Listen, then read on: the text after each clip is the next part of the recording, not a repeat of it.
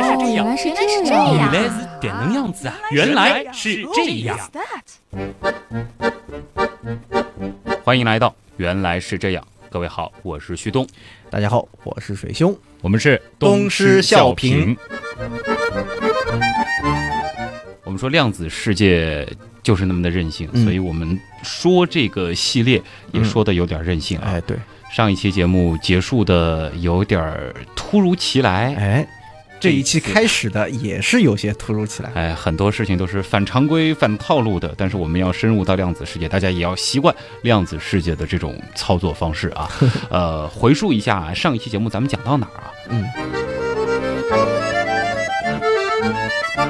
上一期我们还是从玻璃二象性开始嗯啊入手，然后呢跟大家详细解释了一下双缝干涉实验不同的粒子啊、光呀、水波，对吧？在那个双缝干涉实验当中的一种形态。嗯，随后呢，就引申出来了一个核心的问题，就是原子模型。哎，至于为什么讲双缝干涉实验也会不得不提原子模型呢？嗯，这个其实今天到最后也会揭开这个答案啊。哎，那么上一次我记得我们是说到了，随着这是我们对于原子模型的探索和改进嗯，我们就意识到了，在原子内部呢，其实是存在着一个能级的概念。对，而电子在不同能级之间跃迁。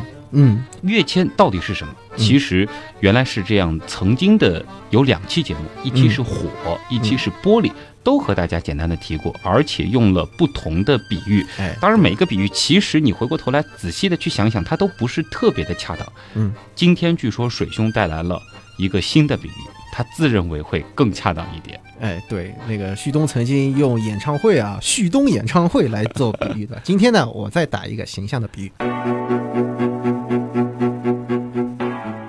演唱会呢，大家可能会觉得，哎，反正我前排、后排这个座位有好几排，是不是？啊但实际上呢，啊，原子的世界它并不是那样子的啊。嗯，我们把氢原子这样比作是一栋六层高的楼，哦，一楼呢就是原子核，高度为零米。嗯这栋大楼的楼层高度呢，它是不均匀的啊。二楼高十三点六米，三楼高十七点零米，四楼高十八点五米，五楼高十九点四米，六楼高十九点九米。你住得进去吗？你最后那几层楼，你躺都躺不进去，好吗？呃，反正不用你担心啊，这个不是你住在里面是吧？是呃我们电子住在这里头是吧？啊？呃，这栋楼呢，而且是嘛，没有电梯，也没有楼梯嗯，啊。反正不知道这栋楼是不是没头脑造的。估计是你自己准备住的是吧？对我们就说这栋楼里面的这个电子啊，它如果啊在某一个楼层里面，那么这个时候呢，它是既不吸收也不发射，我们叫做定态。但是正常情况下，它们会有往更低楼层跑的这种趋势，哦直到最稳定的定态，嗯也就是所谓的基态。现在呢，有一个电子啊，它住在三楼，它想住到二楼去，怎么办呢？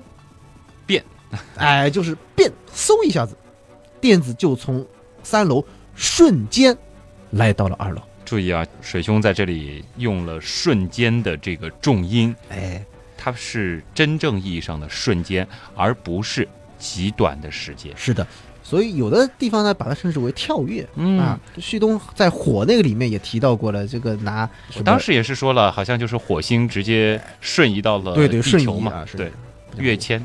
那这个就是重点了啊。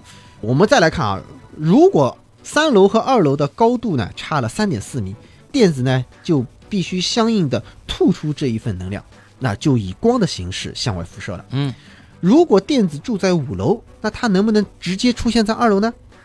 应该讲也是可以啊，但五楼和二楼的高度差了五点八米，所以呢，它要吐出的能量要比三楼怎么样要更多一些。大家就想象一下，是不是能量更大的光，它的频率是不是也就更高了啊？嗯，那相反的，如果二楼的电子要想搬家搬到楼上去，它也必须要吸收一部分的能量，想跳得越高，或者说是瞬间啊移过去是吧？越高，那需要的能量也就越大了。所以说这个楼啊，就是说他们这个居民之间搬迁啊，哎，他们所需要的成本嗯就是这个能量。对对对对，如果说你是要换到低楼层去啊，你这个除了你瞬移之外，瞬移的同时，其实你就向外还要这个发光。对对对对对，是的。那么大家其实会发现啊，六层楼跳来跳去的这个组合很多，嗯，有这个二楼到三楼，二楼到四楼，二楼到五楼，哎二楼到六楼等等等等对对啊。这其实也就是为什么这个氢原子它会有那么多条谱线的原因了。哎，前面讲了十四条，即使只有一个电子，但是它依然也会有各种各样的这个谱线，没错就是因为它其实能级有很多、啊。是的，应该讲这些都是它辐射能量的一种可能啊，嗯，都有。哎，有朋友问了，我干嘛不能跑到楼层的中间呢？哎，这个其实就是我们讲的这个关键问题了啊，啊，就是随便你怎么跳吧，你一定呢就是在这几个楼层上，嗯你不可能跑到楼层的中间，啊那边是什么？钢筋水泥，你钻不进去。我明白。你为什么要把我那演唱会换了，就是说，如果是演唱会的那个模型啊，哎那个比喻的话，你可以骑在两个凳子中间，对吧？但是在楼层的这个比喻当中，你没有办法钻在楼板中间啊啊还有一点很的而且没楼梯，关键，是还有一点很重要，就是演唱会当中，你会觉得，哎，我一排一排这个座位，反正都是排好的，它的这个间隔距离好像都是一样的。啊，我这里呢，特地就是把它的这个楼层高度啊，你看这个楼层差奇怪的楼哎，啊楼层差把它拎出来，实际上就是体现了它的这个能级之间啊，它的能量啊，它是间隔是不一样的。总之，反正你去那个楼住吧啊，挺好的啊。那么刚才讲的这些东西呢，就是想告诉大家啊，就是波尔他在见到巴尔默公式之后，就琢磨出来这样一个电子跃迁这样一个秘密。嗯，所以呢，他就是诞生了一个叫做量子化的原子模型了。哦，话说这个模型诞生出来也是褒贬不一啊，但是有一位人，就是慕尼黑大学的物理教授索莫菲，他发现论文的时候呢，他当时就说了，这将是理论物理史上值得纪念的日子，可见其着眼的眼光。这篇论文论原子和分子的构造，哎，它非常非常的重要。是的。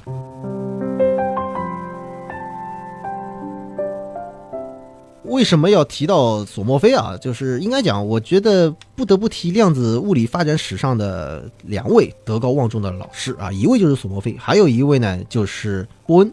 呃讲简单的说一下啊，索莫菲呢，他很早就接受了普朗克的量子假说，但是呢，他当时还是希望这个量子理论能够在经典物理的框架内发展。嗯，但是他看到波尔原子模型提出来之后呢，他就立马旗帜鲜明的支持量子理论了，而且编写了一本经典教材《原子构造与光谱线》。索莫菲的一众学生当中啊，还有两位非常的出名，一个呢是生于一九零零年和量子同龄的 Pauli，嗯，还有一位呢是小他一岁的海森堡。两个天才啊。对啊、对啊啊。另外啊，还不得不提的就是索莫菲和卢瑟福等人帮助波尔搞到了一笔巨款，创建了哥本哈根原子物理研究所的实验室，为日后波尔的发展奠定了非常重要的基础。嗯，哥本哈根也才有可能成为量子物理的重镇。现在很多科学爱好者到那儿也会去朝拜一下，哎，对对，朝觐的这个地呃，方。去年我就去了。还有一位老师啊，也是量子物理啊，可以讲他是量子力学这个概念的提出者。前面嗯我其实都没有提到量子力学，哎，哎，我是刻意回避啊，等会儿会说。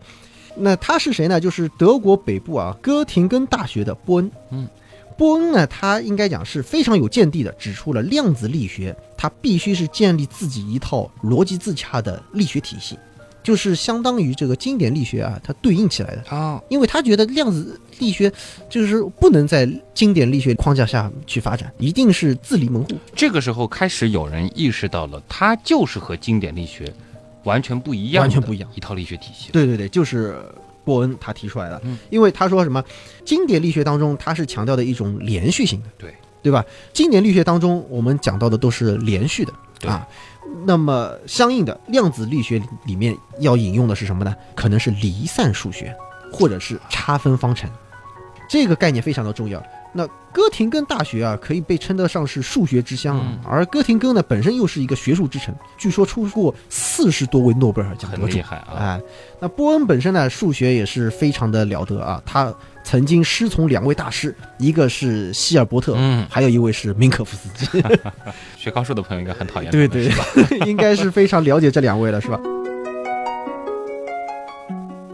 后来呢，三十九岁的波恩呢，他就被聘为哥廷根大学物理实验室主任和教授。那当时呢，他还招来了两位啊，一个是搞实验物理的，就是弗兰克，还有一位就是谁呢？刚才讲到的索莫菲老师推荐的泡利来担任波恩的这个助手。而一年之后，Polly 呢又应波尔之邀去到了哥本哈根工作。索莫菲老师又把海森堡给派来哥廷根来帮助波恩，所以大家看这个里面的人才交流的 啊还是非常的一些名人啊，在这儿其实有非常频繁的接触啊。哎，你要说名人啊，这个波恩其实他也非常善于培养人才。啊，他还组织了每周一次的叫物理结构讨论班。啊哦，参加的都是一些青年才俊，呃可能类似我们现在一些研究所里面有青年学术促进会这种啊，就很会开非常高大上的这种 party 的。哎，这个很重要，因为什么呢？就是这些青年才俊在这个讨论班中学习氛围非常非常的好，嗯大家可以无拘无束的畅所欲言。就是现在我们的元阳刀友会啊，有点像啊，所以都是一些青年嘛，所以呢，啊这个也被戏称为叫波恩幼儿园。但是你别小看这个幼儿园，你知道都培养出什么人啊？数一数啊，就或者说说出来吓你一跳。嗯，Polly、海森堡、狄拉克、康普顿、费米、哇波瑟、约尔当、奥本海默。哟，这个幼儿园，天价也得去上啊。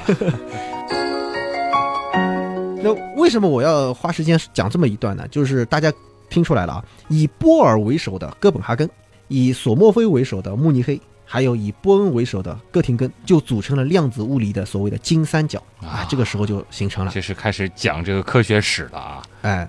所以呢，这里呢，其实也可以区分一下，就是上一次我们所提到的，我们讲量子物理的三位元老，那个时候我们就叫做旧量子物理的时代。嗯，那现在开始呢，要揭开新的一个篇章了。过渡的挺快的啊。嗯。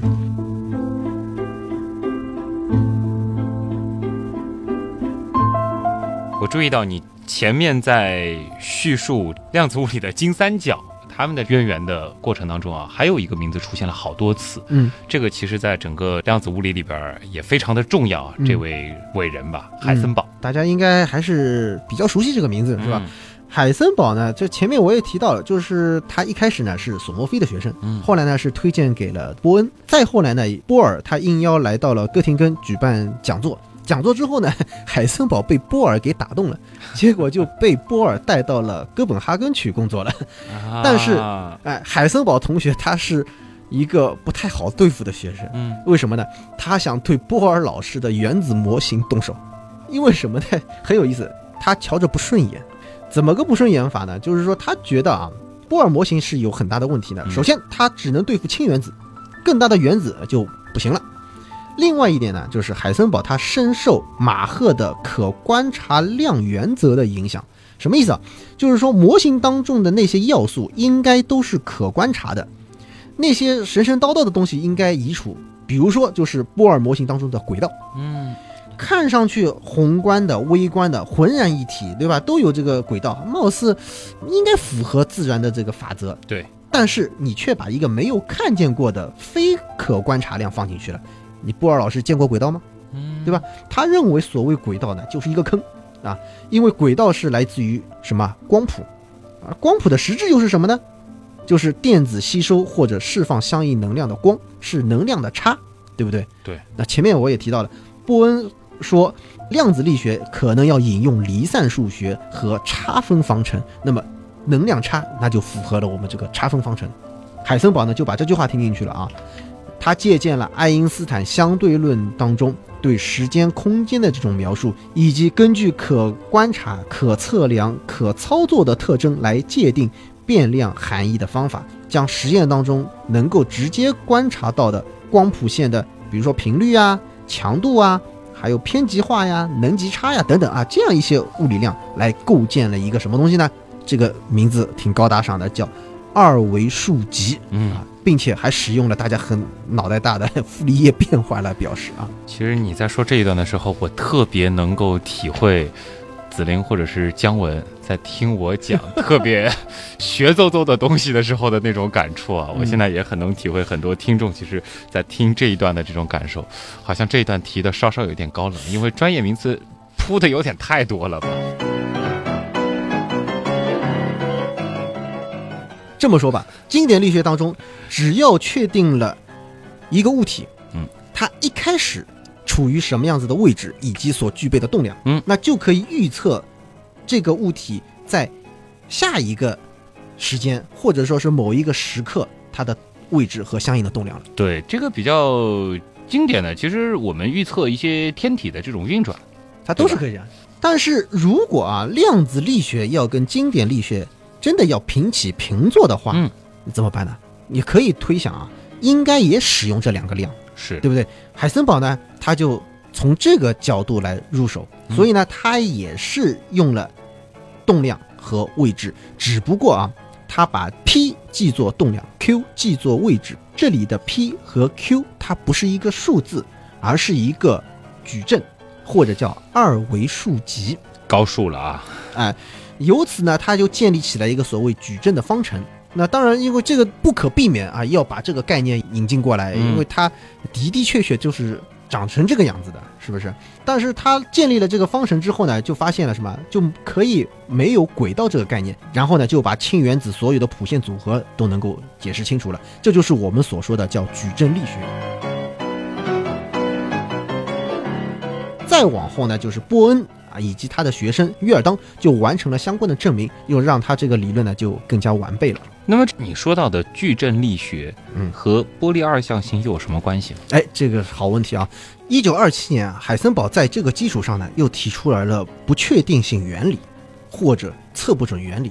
就是说，根据前面讲的这个矩阵力学，它动量 p 和动量 q 这样一个关系，它继续往后推，找到了速度不确定程度与位置不确定程度之间的关系，就发现什么呢？速度的不确定程度和波长成反比，位置不确定程度和波长成正比。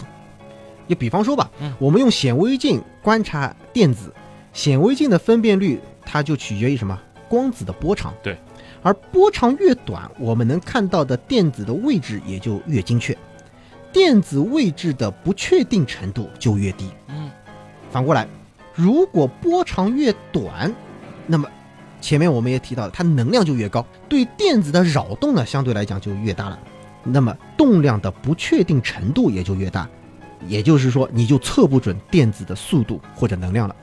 还是可以用类似于那个撞球或者是台球的比喻吧。如果说这个能量特别高，打一个球就会把它击得很远，嗯，类似，但真实的情况又不是完全这样。啊，对你只能这样拿我们经典世界当中的一个实体嗯。啊来类比，就是说，如果这个光子它的波长越短，就说明它的能量越大，也就是你撞球母球对它的质量越大，那你去撞击你的目标球的时候，这个目标球怎么样？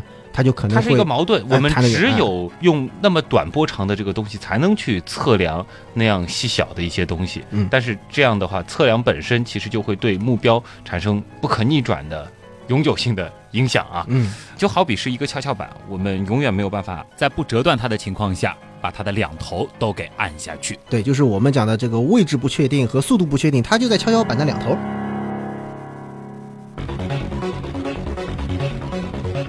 到这呢，其实还是会有很多人提出一个疑问，就是这是因为我们的观测技术不够高。嗯，我们总有一些办法，好像能够同时既知道它的位置，又知道它的动量。嗯，但事实其实数学又告诉我们，它就是不可能。对，因为数学体现的很清楚，前面讲了，就是一个和波长成正比，一个是和波长成反比，就是他们俩肯定不能凑到一块儿去。对对不对这个不是我们直观能想象的，就是说这个数学已经表达了一切了。大家有兴趣，其实也可以看一下这个公式啊。对的。之后不久呢，波尔在这个基础上啊，又给它升华了一下，嗯就是把不确定性原理推而广之啊，提出了所谓的互补原理，就是指出光和粒子都有波粒二象性，而波动性与粒子性不会在同一次测量中出现，也不会在实验中直接冲突。板上钉钉了，咱们不可能在一个实验当中同时既看到它波的状态，又看到它力的状态。是的，所以说呢，海森堡的不确定性原理从数学上就解释了我们刚才讲的波粒二象性，而波尔呢互补原理呢，从哲学高度概括了波粒二象性。我们要么选择看到它是波，嗯，要么选择看到它是力。对的，总之，我们永远不可能看到它既是既是波又又是力到底是一个什么样的状态。是的，就是这样。啊，另外一头，奥地利的天才薛定谔，他呢是试图通过波的方式来解决问题。啊，这个前面没有提到过的啊，嗯薛定谔，但是这个名字好像如雷贯耳，很多人觉得这是量子力学第一人啊。是，但是的确他呃跟前面所讲的几位呢发展的轨迹啊有所不同啊，嗯但是他也接触了许多大牛，比如说马赫、波尔兹曼、爱因斯坦等等，所以呢，呃应该讲他的能耐那么大也是有道理的啊。比如说，他从爱因斯坦那儿他就知道了法国物理学家德布罗意的工作，嗯又来德布罗意了，又是一个大神啊。嗯德布罗意呢，其实他就提出了物质波的概念啊，哎没错嗯所以有德布罗意波，也就是说，这个不管微观世界还是宏观世界，他说啊，所有的物质都有波动性。哎，对的，他这种提法也是非常的有脑洞，是吧？嗯哎由于受篇幅所限啊，这个具体的推导过程不说了，但实际上并不难啊。就是他借鉴了驻波这个概念，把电子的运动啊，它看成像哎这个弹吉他我们那个琴弦那样子的哦那种震动，就是我们看琴弦它是两头固定的，嗯，就是你弹拨中间，它就能弹出这个声音来了，是不是？对，哎。但是大家想，我们的吉他只有六根弦，嗯它为什么会弹出那么多的音符呢？那就是因为我们可以按住吉他琴弦的二分之一处、三分之一处、三分之二处等等等等，这样一些地方啊，它就可以怎么样弹出不同的频率了。嗯这个就是我们所说的这个驻波的这样一个概念。那么一根琴弦可以分成 n 段，但是不管怎么分，每一段一定是波长的二分之一。这个是指的是段与段之间的一些间隔啊。哎，对对对对，嗯这就是你看，这个哎有这个量子的这个成分是吧？所以说啊，德布罗意啊，他就想象什么呢？把原子的轨道，他当时还是想的这个圆轨道嘛，嗯想象成一根圆的这个琴弦，啊，电子的震荡引起了波动。原子嘛，它是组成万物的最基本的这个单位。嗯，那推广一下就变成什么呢？所有的物质，它都会有这种震荡。那就他的索性这个说法，我们就是波组成的。对了，那就嗯索性就叫物质波吧，是吧？然后呢，他又是爱因斯坦的忠粉，所以呢，他就使用爱因斯坦的这个智能方程式和能量守恒一起结合起来，就推出了这样子一个公式。这个就是所谓的德布罗意的波长和动量的关系式了。嗯那么这个关系式可以跟大家简单的提一下，就是波长等于普朗克常量 h 除以动量。啊而动量呢又等于 m 质量乘以速度 v。所以大家可以看到，哎，分子上是不是一个普朗克常量非常小的量？嗯，我们之前都没有提过这个数字啊。对，那旭东它是多少？那么六点六二六乘以十的负三十四次方。哎，对对对，就是你看啊，负三十四次方那么小的一个量，是不是？如果我们计算一束电子，如果用德布罗意公式得到的波长是多少呢？大概是零点零八六七纳米，就跟这个 X 射线的波长差不多。哦，那如果是一颗子弹呢？我们假设子弹的质量是零点零五千克，它的运动速度呢是三百米每秒。那么如果用德布罗意的公式算出来，这个波长是多少呢？说出来吓你一跳，嗯四点四乘十的负三十五次方米。这是一个小到不可思议的尺度了。对的，徐东可以想象一下，我们去年谈到过的引力波，LIGO 啊，嗯，那个是十的负二十一次方的数量级，比这个还要小，不是百千万、十万、百万、千万，嗯，一百万一倍，对，一百万亿倍，也就是说，一颗子弹它的波动性是如此之小。如此之小，十的小到。我们所掌握的任何仪器设备可能都达不到这样子的这个测量精度。是的，也就是说，宏观物体的物质波的这个波长小到远远不可能分辨，嗯是真正意义上的忽略不计。对的，那么微观物体，比如说小小的电子、质子，物质波的波长虽然也很小，但它就不能够忽略不计了，是的，因为它自己本身的尺度也很小，所以相较之下，它波动性就非常的明显。哎，对，这就是德布罗意波的非常重要的实质啊。嗯，那么我们再说回这个薛定谔，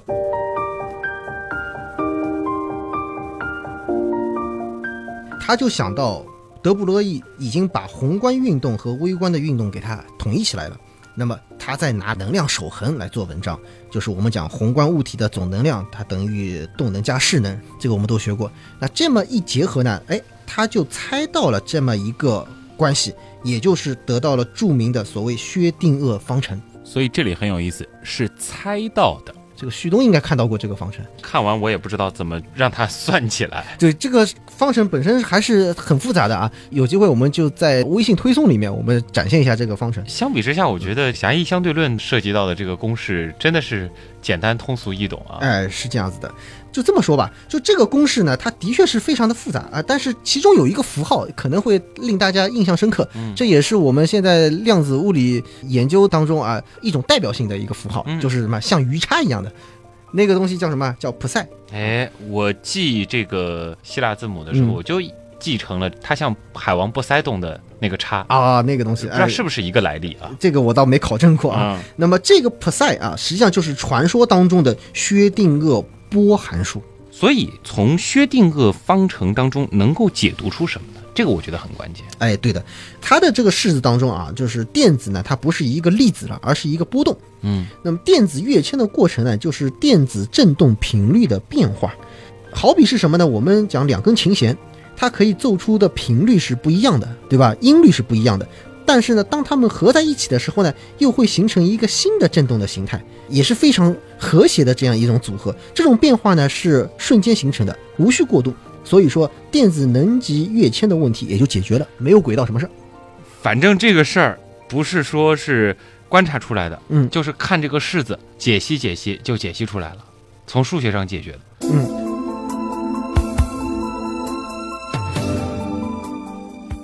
实际上，薛定谔方程及波函数啊，它的确是非常的晦涩难懂。它一提出来呢，很多人并不是太明白。其实，薛定谔本身他也并没有参透里面的实质，或者说它这个方程的强大之处。到后来，这个波恩提出来的所谓概率符的概念，才成功的解释了波函数的这个物理意义。怎么说呢？这的确是有一些这个高深啊，但的确不得不这么说啊。波函数普赛它是一个负函数，大家有 有没有听过复数那个？啊虚数啊虚数不虚啊，这个负啊，呃，这个负对的，它是一个负函数。负函数呢，它就可以取模啊，那模的平方呢就被称之为概率符啊。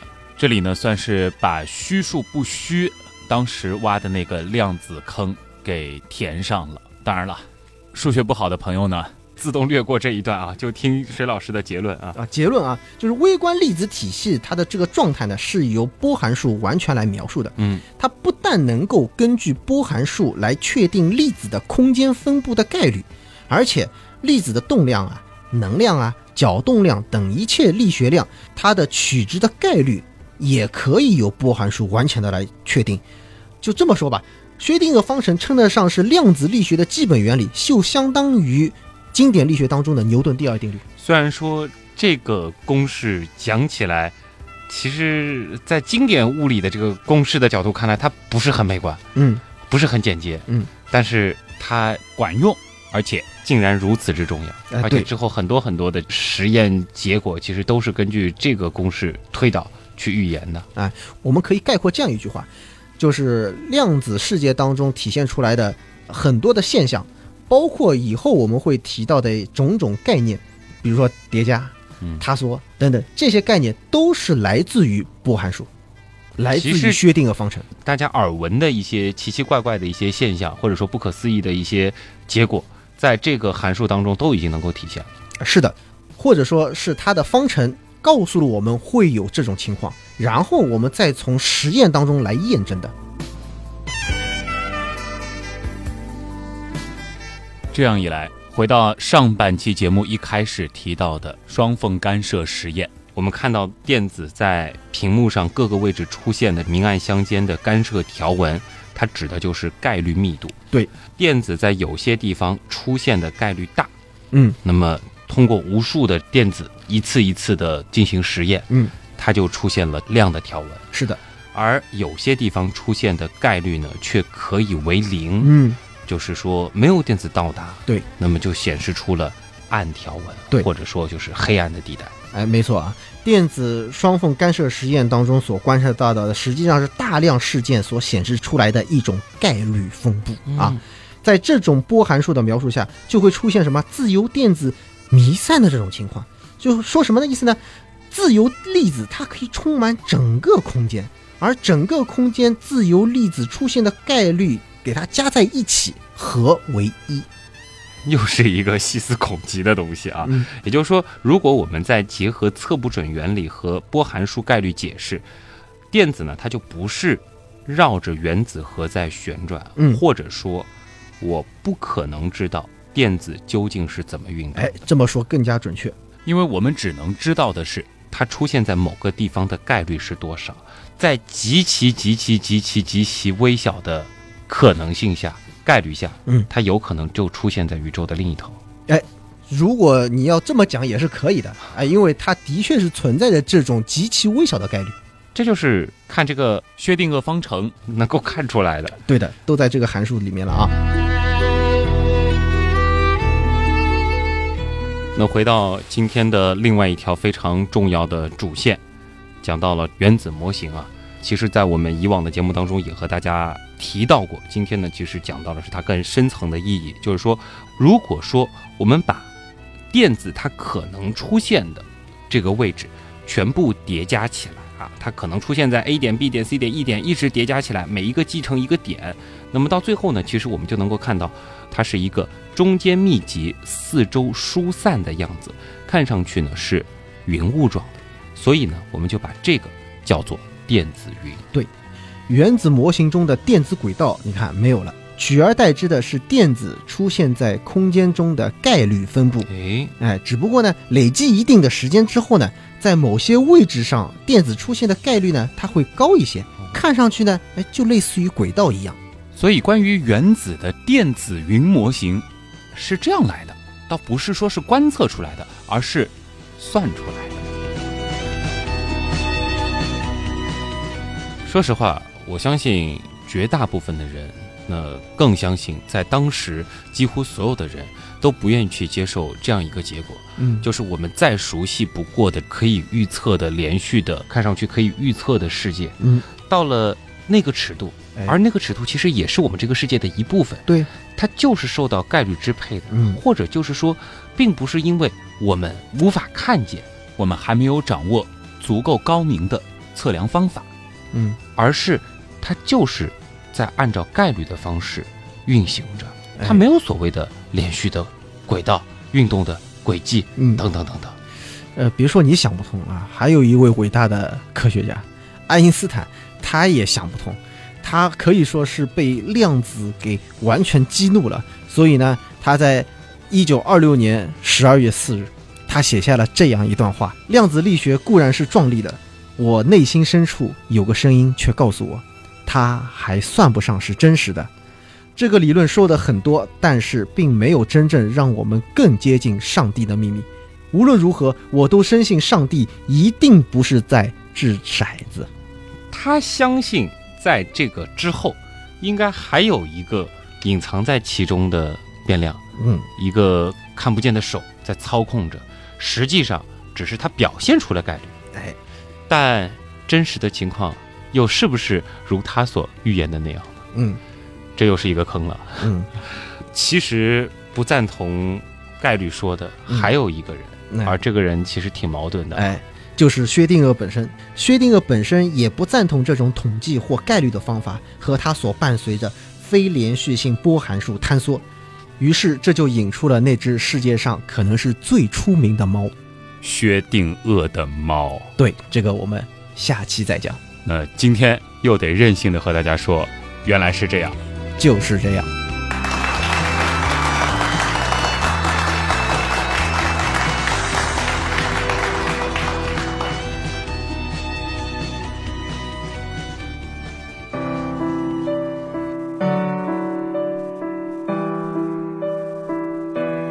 其实很多人最初接触量子，或者说对量子感兴趣，好像都会源于我们最后提到的这个薛定谔的猫。嗯，这里其实先带来一个思考，就是薛定谔的这个猫，它到底是准备帮量子的忙呢，嗯还是拆量子的台呢？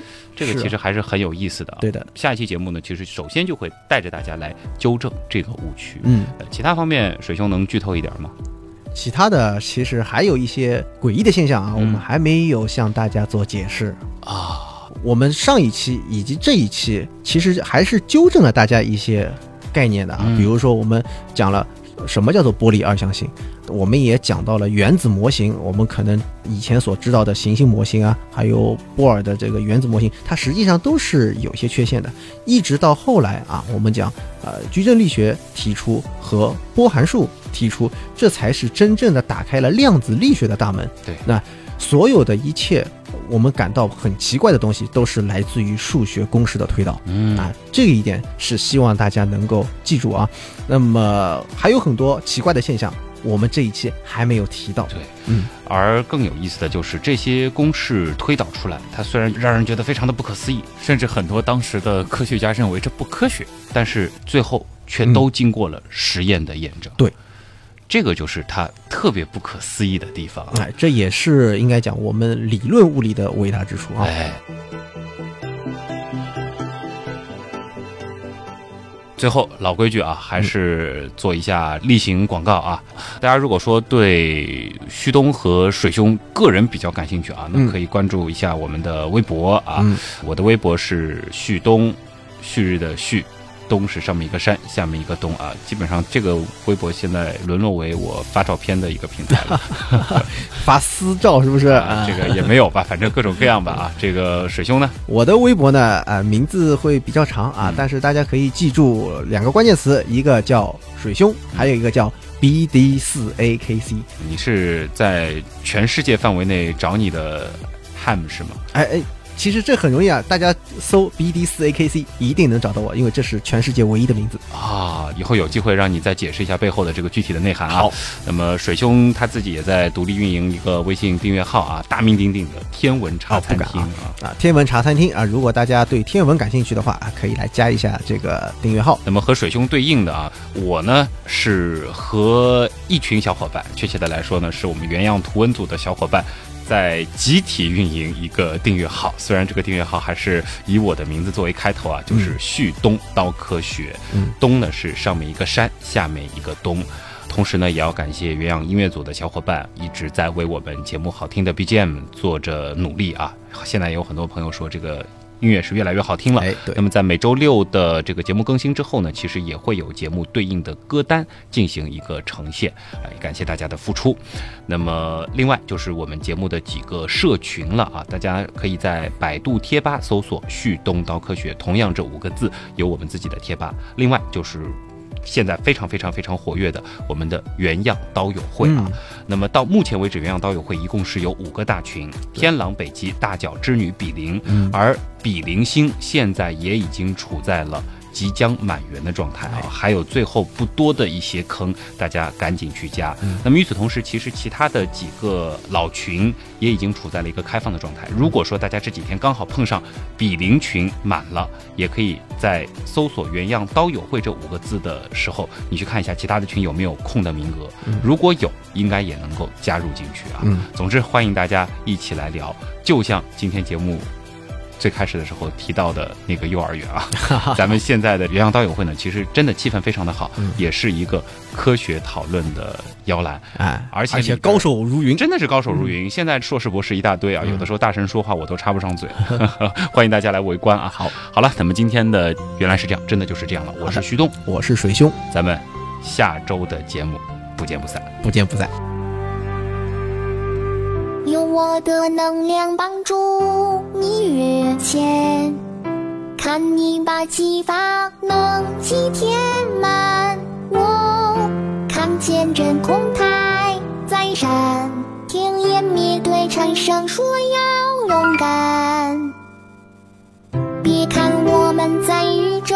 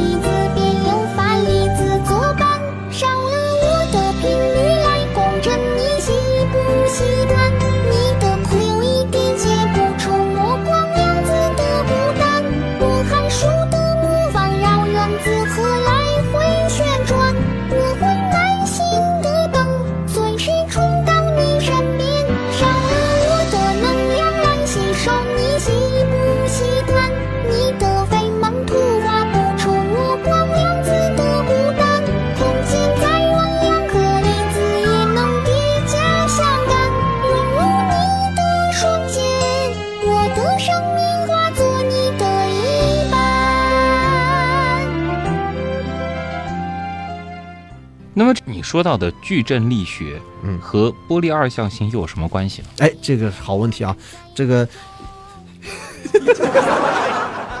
过分，这我专门干的事情，好吧？自己提个问题，然后夸是好问题，太过分了。特赛啊，实际上就是传说当中的薛定谔波函数。所以呢，它意味着什么？但是实际上啊，不薛定谔方程，我觉得你这个哦，不知道你想表达什么含义。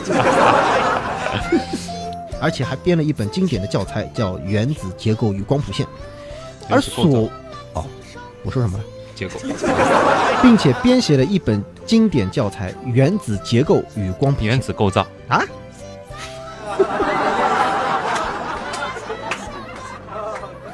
以及根据可观察、可测量、可操作的这种特征来鉴定这个变量界定，可能取值啊，以及就是我们刚哦我们刚才所说，哎呀，也是被这个搞得搞得搞得再来一遍。绕绕绕。是的，薛定谔方程以及波函数，应该讲的确是灰色难懂。嗯，灰色难懂，晦涩。晦涩难懂。结构、构造、鉴定、界定，我们港灰色难懂。我们港，我们港，我们港结构、构造、结构、构造，我们港灰色难懂，灰色难懂。我们港鉴定、界定、鉴定、界定、结构、构造、结构、构造，我们港，我们港，我们港灰灰灰色难懂，灰灰灰色难懂，灰灰灰色难懂。我生命化作你的一半。帮你翻译一下啊，就是在经典力学当中，如果说我把水兄从这个楼上推下去，那我只要知道他的这个初态啊，它具体在一个什么样的位置，然后我知道了这个它的体重啊，这个楼有多高啊，它具体在地球上的哪个位置啊，相关的这个风速、温度等等，我基本上就能够判断它最后落在哪里。是不是这个是翻译吗？你就强行把我推下去。